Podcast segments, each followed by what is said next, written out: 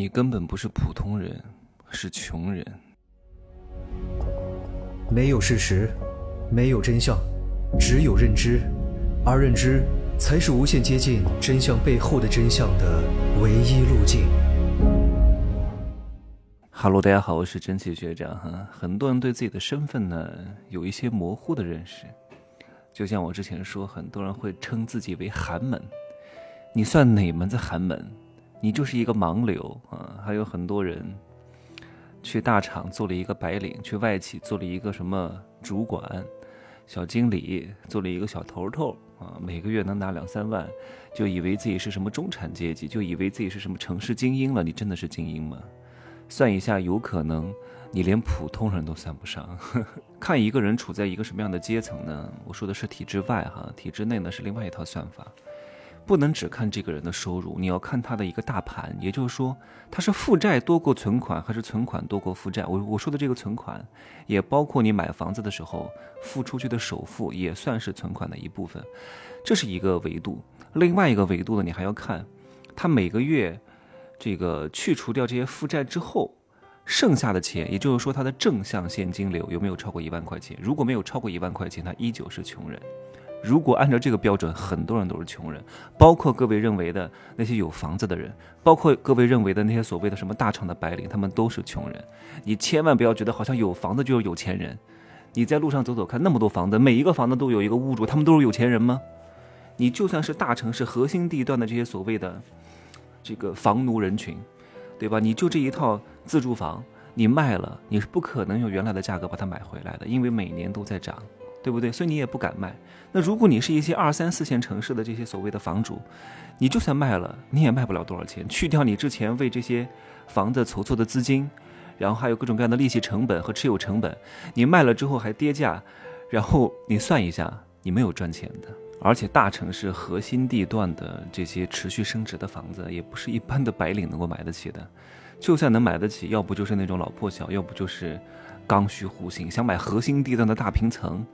白领是买不起的。那就算你买了一个刚需户型，那也很多钱。那部分白领确实能买得起，特别是那波人，就是一五年到一八年的互联网从业人员。那个时候，他们有的所谓的中层管理人员收入还是很高的，能够拿到八十个左右，八十万到一百二十万左右一年。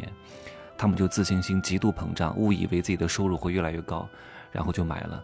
但是最近几年他们都不好过啊！一旦他们的收入跟不上，也就是他们主动赚钱的能力跟不上，会面临断供的风险。断供的风险，一旦出现这样的问题，被拍卖之后，有可能还倒欠银行钱。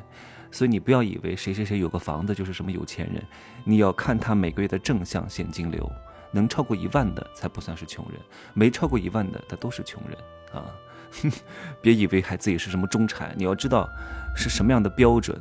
那什么是中产呢？那很多人总以为我有了一个房子就是中产，你算是什么中产啊？你这个负债远远大过于你的存款总量，你未来都活在殚精竭虑当中，稍微有一个不顺，稍微有点动荡，稍微现金流出现点问题，你这房子就没有了呀，你这房子就付诸东流了呀，有可能还负债呀！你算是什么中产？中产就是没什么负债。你有房子，但房子几乎是全款房，或者还的差不多了。也就是说，负债在你生活当中的比例几乎是可以忽略不计，不会影响到你正常的生活的，这才能算是一个标准的中产。然后去掉这些负债之后呢，你大概有三百万的存款总量，这三百万也是包含了你房子的价值。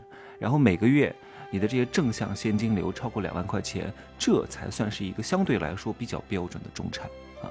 这样的人，你问问你自己。是吗？经常有人跟我说：“哎呀，我是千万身家。”我说：“你是什么千万身家呀？”但我有一个房价值一千万啊！我说：“ 我说拜托，你付了三百万的首付，欠银行七百万，再加上三十年贷款的利息，加在一块儿一千五百万。一千五百万减去三百万，一千二百万，你是负一千二百万的资产啊，大哥！你是什么千万资产？你是富翁啊，负千万资产啊！”还真以为自己怎么样了？千万别被都别被这些东西忽悠，说我是什么，什么市值多少，什么资产多少，这些东西都不重要的，资产可能一夜之间都没有了。你有多少现金流，才是真真实实的实力呀。在网上就是富人啊，富人肯定是负债很少的，也就是说他的净资产、净资产、净资产、净资产要分清楚，对吧？同样的一千万的房子，还完了的叫净资产，没还完的叫负资产。净资产至少一千万以上，包含了房产。然后呢，他每个月的正向现金流在十万块钱以上，各位。这样的人的比例是非常少的，大多数人能接触到的人，也就是这个层级了。在网上几乎很难接触到，因为这是普通人努力的上限，在网上非常非常难啊。在网上是什么呢？小富豪，小富豪呢就是存款总量三千万以上，净资产每个月能赚五十万以上。在这里呢，我要多讲一个特殊的人群，那这波人群呢？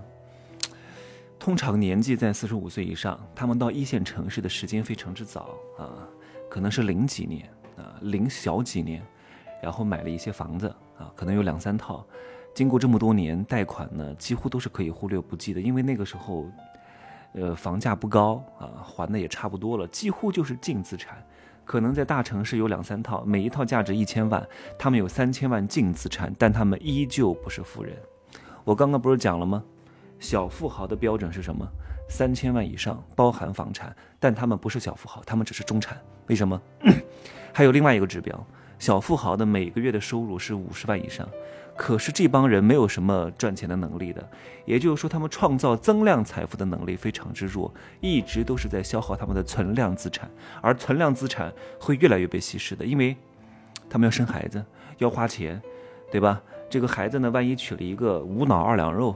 对吧？被别人反噬，钱会越来越稀释的，就是因为他们每个月赚的钱太少，估计两个人加在一块不会超过五万块钱，那就是非常一般的收入啊。而且呢，退休之后还钱越来越少，他们一直都在吃老本儿啊，就是进水量不足，但是蒸发量和流出量在不断的增加，生孩子呀，什么养孩子呀，留学呀，什么结婚呐，这都是成本，所以几乎是越来越穷。如果他们，呃，还想冒点险，搞个什么创业投资啊，他们会加速他们的。